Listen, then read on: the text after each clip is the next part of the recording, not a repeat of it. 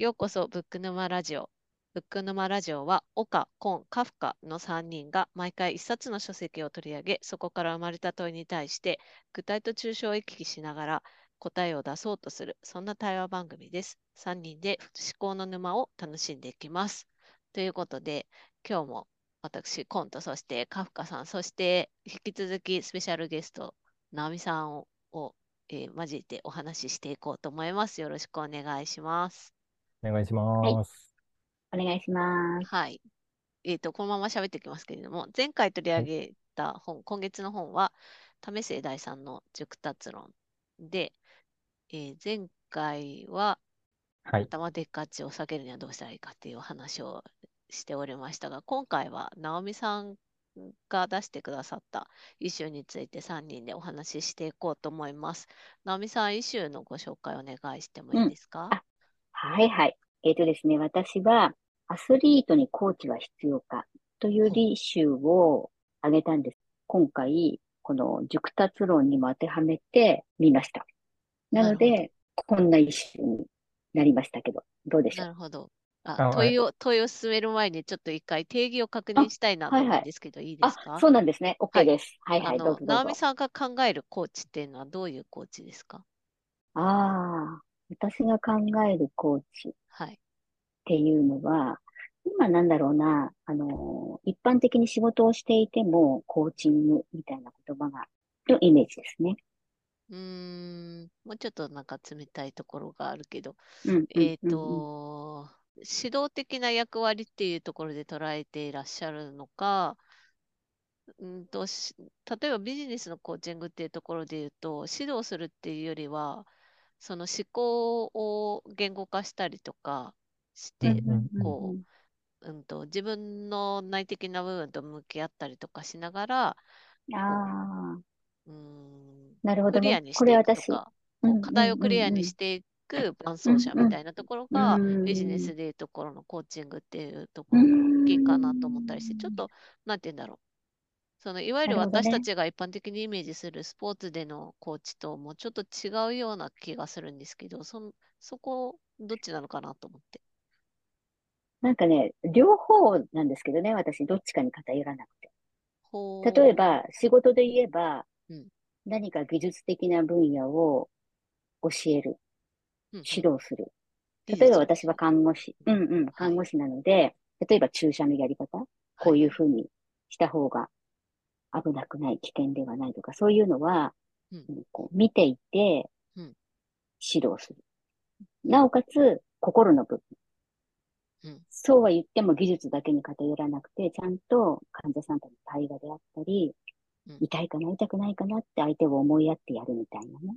うん、そういうのも含めて指導をする。で、なおかつ、そのやっている本人に対しても何か困ってることはないかな不安はないかなみたいな感じ。だからもう、総合的なイメージですね。だからこれ一つっていうふうな定義がないっていうかな。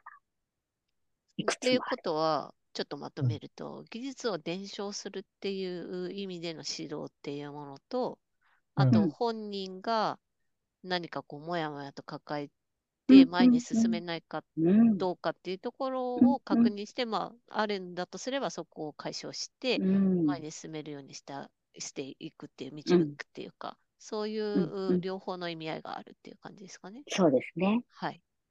技術の分と心の部分と。なるほど。今お話伺ってて、あ、為末さんが以前に書かれたアンラーンっていうご著書の中で、アスリートにおけるコーチの役割は3つあるっていうふうにおっしゃってたんですね。3つっていうのの1つ目がモチベーター、2つ目が質問者、3つ目が技術の伝達。っておっしゃってて、あの今お二人がお話しされたそのまんまだなと思っていて、確かにモチベートする相手って必要だなとも思うんですよね、アスリートって。あの、あの試合に向けてモチベーションを高める、ないといけない。やっぱり不安になったり、その恐怖を感じたりとか、やっぱり一点に集中させるっていう意味でモチベートしてほしい。質問者っていうのは、その選手に気づかせるっていう役割ですよね。うん、どういうふうに思うとか、うん、そこはどう感じたっていう。要はメタ的な視点を与える人。最後に技術の伝達っていうのはフィードバックするっていう、その専門知識を持っているからこそ技術をアスリートにその伝える。まあ、これも多分メタ的な視点、技術の部分とメンタルの部分っていうのは、まさしくこの3つに内包されてるなって今思います。うん、なるほど。そうですね。で、ただでさっきの一周で言うと、うん、まあ、必要じゃないですかねっていう。うん、そうね。ただ、はい、この熟達論の中の、それこそ感の部分で言うと、うん、俯瞰する、集中するっていう、その感の部分の定義から言うと、うん、そこは、コーチというよりも、その人自身の内政に向かっていくことなので、だから常に必要かと言われると、そうではないのかなと。ああ、なるほど、深い。深いな。うん、いや、僕めっちゃね、わかる気がする。うん、いい、いいですか？喋って。どうぞ。どうぞ、どうぞ、どうぞ。いや、なんかね、その、常に、あの他者による俯瞰の目は必要かっていう問いじゃないですか。それは、あの、常に必要はないと思う反面で、えっとね、そんな他者いないっていうふうに僕は思うんですよ。そんな他者いないっていうのは？えっとね、常に俯瞰をしながら、その人にとって、えー、必要な言語化をしてくれる存在なんて、そうそういない。だから、自分自身で俯瞰せざるを得ないっていうのが、あの、僕自身の経験からも思っているところで、なんか、僕のちょっとエピソードを話すと、はい、なんか僕はその大したレベルではないんですけど、とある先輩がいて、その人は日本代表に選ばれたりした、まあ、要はトップレベルの選手なんですけど、その人が現役時代におっしゃってたのが、俺は正直誰かに指導を受けたって思うような時は一度もないって言ってたんですよ。へえ。でもい、いたは、その存在としてはいたってことですね。存在としてはもちろんいました。うんうん、なんならその人は、そのフリーでというか、一人で競技をしていた期間っていうのはゼロ。うん、ど何かしらのチームに所属していた。所属して、そのチームにはコーチがいたっていう。はい。はい、だけど、はい、コーチもいた。だけど、自分としてはないっていう。そう。それは何かっていうと、うん、自分にとって必要な情報を与えてくれる人がいなかったってことだと思うんですよ。要は、肩書きとしてのコーチはいたけれども、うん、自分にとって本当に必要なコーチの役割をしてくれるコーチはいなかった。っていうことなのかなと思っていて。はい。でも、でもですよ、そのその人その人にとってコーチは必要じゃなかったかっていうと、そんなことはなくて、えっと、それはね、マネジメントっていうか、要はタイムを測ってくれたり、給水を出してくれたり、送迎をしてもらったり、その練習場所にね、とか、試合の手配をしたり、で、なんか、もろもろのマネジメントをしてくれる人は絶対に必要だったと思うんですよ。だから、そういう意味でも、コーチは必要だと僕は思います。ただね、うん、あの、繰り返しになりますけど、うん、自分にとって本当に必要な情報を与えてくれる人ってそうそういないと思います。あのそうね。一個聞きたいことがあるんですけど、私、スポーツのこと全くわからないので、あの、はい、アスリートにとって、まあ、高いレベルのアスリートにとって、自分にとって必要な情報を得ることが大事。さらなる高みにを目指すためには大事っていうことになるんですか？えっと、情報っていう言葉だとちょっとあれかもしれないけど、はい。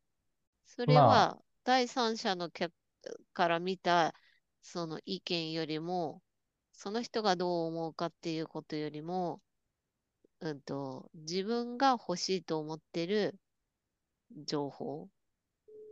んあだから、そこがね、ちょっと、ほぼ同じですね。今おっしゃってたのが、と僕は思ってます。つまり、神様みたいな人はいないわけで、うん、例えば、ある選手が伸び悩んでますというときに、うん、その選手にとって必要なのが、すごくポジティブな前向きな言葉がけなのかもしれないし、うん、技術的なことで客観的な目線で見て何が必要だと思っているっていうことを言う言葉がけなのかもしれないし、あるいはさっき質問者ってありましたけど、壁打ちの相手みたいなのが必要なのかもしれないし、それをケースバイケースでやる、その人個別にやれる人っていうのが、僕はそうそういないんじゃないかなっていう。その的確なタイミングでそういう的確な言葉がけをする。たり、その情報を与えたりっていうこと、フィードバックだったりとかっていうのができる人はそうそういないっていうことですか？そう。うん。そういう経験をしてきたってこと？あ僕がですか？いやあ、他のアスリートも含めて。が多いんじゃない？先輩も言ってたんでしょ？そのこと。あ、そうですね。いや、今、一人の先輩の話を、N イコール1の話をしましたけど、多くのアスリートがそういうふうに感じているだろうし、実際、為末さんも本の中で書かれてましたけど、ずっとセルフコーチングでやられてたんですよね。で、それは確かに、きっと為末さんの言語化能力についてこれる人がいなかったんだろうなっていうのは、なんとなく感じるところではある。けど、僕個人としては、コーチは必要だろうなと思っているって感じですね。んさっきの話だとマネジメント的に必要みたいな感じに聞こえたんだけど。最低限マネジメント的に必要だし、うん、あの、必要っていうのは、い、い、いない、花からいないと決めつけるのは違うんじゃないかなって思ってるってことです。じゃあ、どこかにそのタイミングだったり、うん、言葉かけのそのものだったりが的確な人がどこかにいるかもしれないっていう希望もあるっていうこと、そんな感じです。はんはん。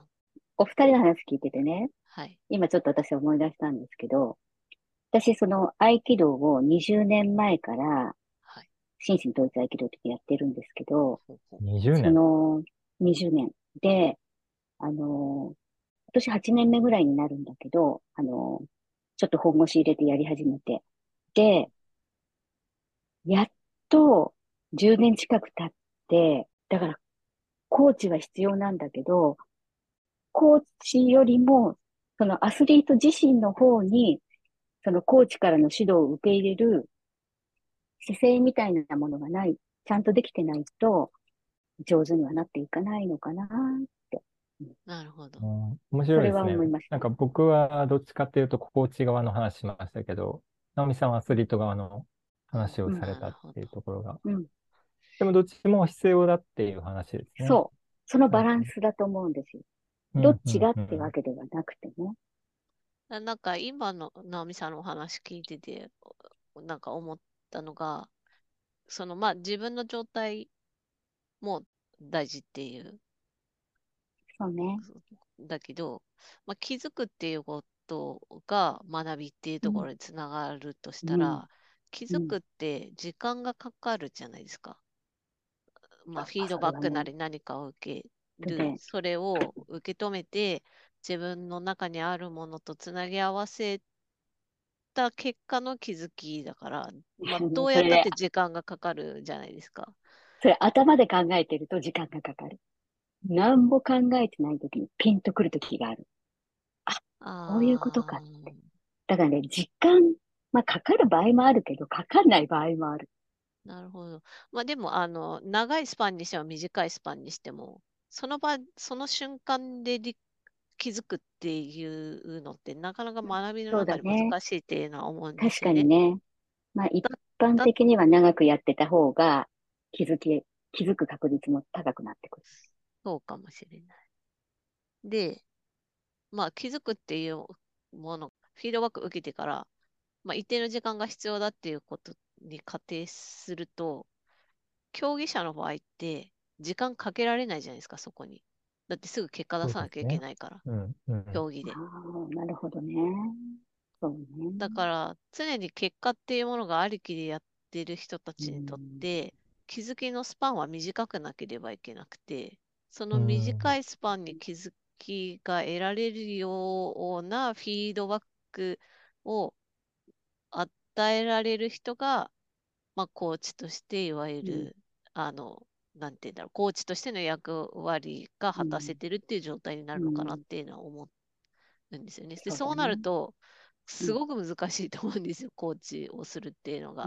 だって、基本的には、まあ、理論とかもあるだろうけど、スポーツも科学の世界で分かってきていることもたくさんあるけど、うん、でも結局はその人の身体感覚によるところも大きいし、経験値とか身体特性とかもあるから、うん、そこに合わせて フィードバックするって、そのコーチ個人の経験とかもあったりもするだろうし。うだから、能力の差はあるので。そう。だからコーチに。そうそう、コーチの能力。だからそういう人に出会うか出会わないかっていうのも、きっとアスリートにとっては大きい運命だよね。OK。まあ、うん、まあでも人間だから言葉で考えて動くっていうところがあるっていうのを考えると自分の中の言葉だけじゃなくって誰かの誰か自分を一番よく理解している人からの言葉が刺さるっていうのはまあ、それが学びのきっかけにつながるっていうのは分かるような気がするけど、あ競技者っていうところの条件から 考えると、コーチっていうのはものすごい難しくて、し、競技者は常にこう、なんて言うんだろう、そういう存在、自分にとって理想的な存在を求めるのは、まあ、しかるべきだと思うので、なんかものすごい難しい関係だなっていうのを今思ったんですよね。うん、必要なんだろうけれども、求める相手を探すこと自体がすごく難しい。ちなみに、カフカさん、コーチっていたんですか？あ僕はずっといますよ。はい。どうでしたって聞くのも変ですが、ここの、この、この流れで聞くのも変ですが、カフカさんにとってのコーチとか。うん。うん、その、その、その風に現れてる気がする。いや、でもね、やっぱりいろいろ考えるところはありますよね。うん、最最初に直美さんがおっしゃってた通り、うん、アスリート側の、なんていうかな、心を開く姿勢みたいなのも大事だし、うん、要は人間関係ができてないと、そうね。いけないわけじゃないですか。お互いに人間関係が前提であり、直達論の話じゃないけど、型を徹底的に叩き込むっていうのが、うん、その必要なフェーズもあると思うんですよ。うん、うんでももうやっぱ、やっぱりもうちょっと言語化してほしかったなっていう思いはすごく強いですね。ももちろん僕自身の反省としていっぱいね、あるんですけど、うん、競技人生を通じて、やっぱりもうちょっと言語化してほしかったっていうのは思うかな。カフカさんのことを言語化してほしかったってことですか？いや、僕のことをっていうか、例えば、今僕が置かれている状況はどんなで、そのために何が必要かを考えて、えー、現状こういうふうにするとか、何に向かっていて、今必要なのはこれとか、そういうことはなく、やれやりなさい。っていうことが多かったわけです。なるほど。うん。で、うまくいかなかった。それはお前のせいだ。ってなるわけです。じゃなくて、うまくいかなかった。それはなんでだろうね。一緒に考えようかっていうのが、あんまりなかったなと思っていて。でも、それも一つのコーチングスタイルだと思うから、まあね、難しいですね。自分、あ、なんだ、これをやりなさい。で、結果が出なかったら、まあ、自分の責任だって言われるのは、カフカさんには合ってなかったってことですよ。合ってなかった。うん、そうだね。合ってなかったね。うん、カフカさんのにとっての必要な情報は、もっと言語化した世界だったっていう感じそうですね。うん。だだだからこそ、この、カン、うん、あの、前回の放送で僕はカンですごく、缶をさまよっていたし、頭でっかちになるケースが多かったっていうのは、やっぱりどうしたってそこに一緒になって言語言語化を手伝ってくれる人がいてほしかった。一緒になって深夜空を目指してくれる人が欲しかったっていうのが思いとしてはあったけど、でも一人でやるしかなかったっていうのがあったんじゃないかな。なるほどね。そっか。なるほどね。なんか、想像でしかないけど、為末さん、セルフコーチングでやってきたっていうか、はいはいはい。のは、その、そういうコーチをさ、自分に合うコーチを探すだったりとか、コーチと関係を作っていくとかっていう、うん、その、労力っていうか、かなり大変じゃないですか、うん、きっと。そのコストよりも自分で競技にもっと打ち込める環境を作るためにそうしていったのかなっていう。そうですね。なんか、うん、エピソードとして書かれてたのは、あある時、あ、この人のスタイルは合わないなと思って、もうそこから一人になったって言ってて、うん、やっぱあある意味で合わないって感じたところのリスクみたいなのを天秤にかけて、うん、そのセルフコーチングをされたんじゃないのかなとは思ってますが。なかなかできることじゃないですけどね。うん。きっと。だからね、うん、そうです。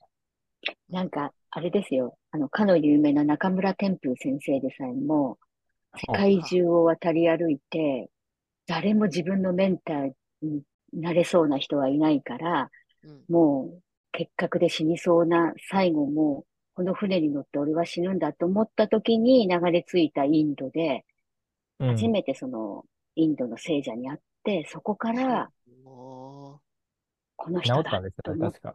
そう。治った。そこで。有名なお話で。そうそうそうそう。だから、世界中を渡り歩いて探したけど、自分のメン、そのコーチっていうかね、指導者は、には出会え、出会えなかったって死ぬ寸前でやっと出会ったみたいな。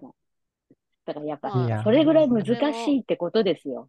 それもある意味、うん、その死っていうもので、ちょっとその、なんていうか、その死を、あの、コーチとかメンターを探すっていう、その、なんていうの、ぐっと入ってる世界から抜けたからこそ、なんかふっと力が抜けて出会えたのかもしれなくて、ね、タイミングってすごい大きかったり、そうかもしれないね。うん、まあ、出会いだからね。そうね。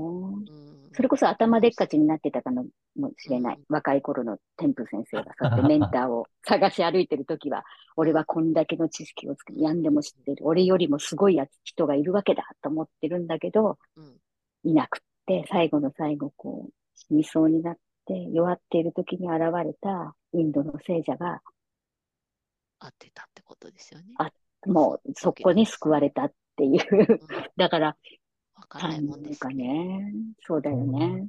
うん、いやな、なんかね、思うんですけど、うん、いや、その、天風さんとか為末さんが、実際どうなのかっていうのはわかんないんですけど、うん、僕もそう、そういうタイプだから、おそらくね、思うのは、自分のクローンみたいな人がいて、そういう人がコーチだったらいいのになって思うでと思うんですよ。自分で自分にってこと？そう、セルフコーチングじゃなくて、自分が自分のコーチだったらいいのにっていう。喧嘩しない？いや、だからね、でも、そんな無理じゃないですか。うん、だから、理想が高すぎなんですよ。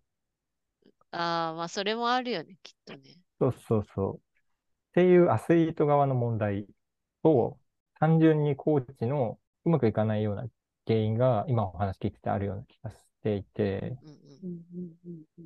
うん、まあ、イシューの答えとしては多分ね、必要だと思うんだけど、うん、歩み寄りっていうのかな。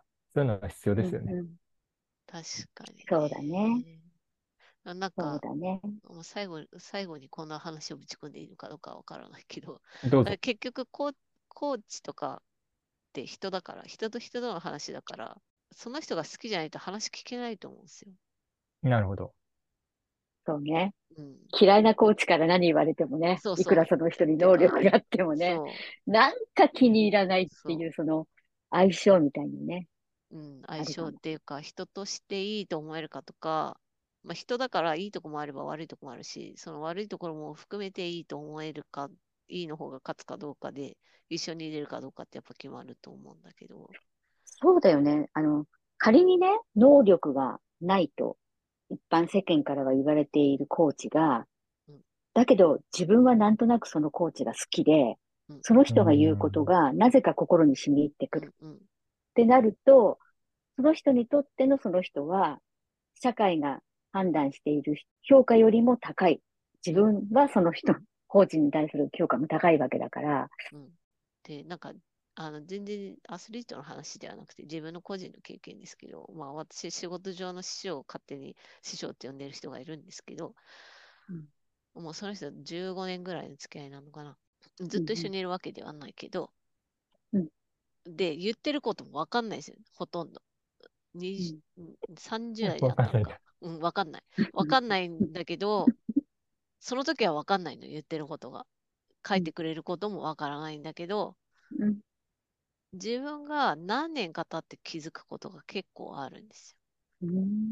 あの時にしたのはこういうことかとか、あ、うんうん、先生が伝えたかったことはこういうことなのかもしれないとかっていう、うんうん、なんていうか、そういう存在なんですよね、私にとってその師匠は。で、師匠だね。で、ね、私が求めるのは、そういう存在？教えてもらうだけじゃなくて、自分で気づくことが、その人がいることによって、その人との関係が続いていることによって気づけるっていうのが自分にとっていいなと思っている、うん、なと思ってて、うん。なんか、あれね、コーチの定義っていうのも人それぞれね、今こう聞いてるとね。だからすごく難しい世界だなっているかいらないかって考えるのも難しい話だけど、まあ、私もコーチはいた方が自分にとっては、私はそういう人を求めるから、特に。うん、一人じゃ学べない。でも、そこのコストが難ししすぎて、一人を選ぶっていう選択も理にかなってるとは思いますね。すごく大変だから。という感じで、着地してないけどいいのかな。どうですか、カフカ先生。いやなんかめっちゃいろいろ考えさせられましたね。ねえ。コーチね。だからね、本当、うん、なんか複数いた方がいいのかとも思ったりしたけど、うん、でもバッティングする可能性もあるわけですよ。ありますね。だからね、やっぱね、運ですよね。運もあるし、そうね。流れもあるしね。その時のね。まあ、いいとこ取りするっていう手もある。でももちろん、もちろんあるし、でも結局、なんだろうな、運じゃないですか。結局、第2、第3の人、コーチが現れたところで。うん。うん。まあ、人との出会いだからね。コーチを人と例えると、やっぱ人なので。やっぱ、うん。そう、うん、人だからこそ難しいと思う。うん、簡単な世界じゃないけど、でもなんかその、まあ、カフカさんにこれまで話を聞いたりとか、うん、なんとなく想像の世界、見聞きした想像の世界ではあるけど、やっぱスポーツの世界って言語化しないっていうか、まあ、これでやってみろっていう、うん、ていうか、こう、思考を巡らせてその過程に言語化があるっていうところではなかったことが長かったと思うので、そうですね。ね、為末さんとかが多分なんていうか、フロントランナーみたいな感じ？こういうタイプ、うん、なので、これ。いや、世の中にはね、いっぱいいると思いますよ。うん、まあ、でも現れ、なん、なんて言うんだろう。その、目立って現れてる人があんまりいないっていう。うんうんうん、だから出会いにくいっていうのはあるのかもしれないですよね。うん、ちょっといいコーチに出会わないなっていう方がいらしたら、ちょっとそれは、じゃあ、缶に入っていただいて、カフカさんみたいに、缶の間の時代に入っていただいて、で、またいい出会いがあったら、コーチを必要として、はい。徳を目指していくという。進化していただいて。なるんでしょうか。はい。じゃあ、かうかさん、まとめていただいて。はい、まとめて？あまとめてっていうか、締めていただいて。はい。はい。いや、非常に、あのー、考えさせられる回でしたね、今回はい。個人的に。ありがとうございます。はい。はい。というわけで、前回と今回に、あの、直美さん、スペシャルゲストとしてありがとうございました。はい、ありがとうございました。ありがとうございました。また機会があったらよろしくお願いします。あ、はい、こちらこそよろしくお願いします。岡ちゃんの復帰を心待ちにしています。はい。はい、という感じで、はい、ブック沼ラジオは、毎回一冊の書籍を取り上げて、そこから生まれた一種に対して、えー、3人で、えー、話していきます。はい、今回もご清聴いただきありがとうございました。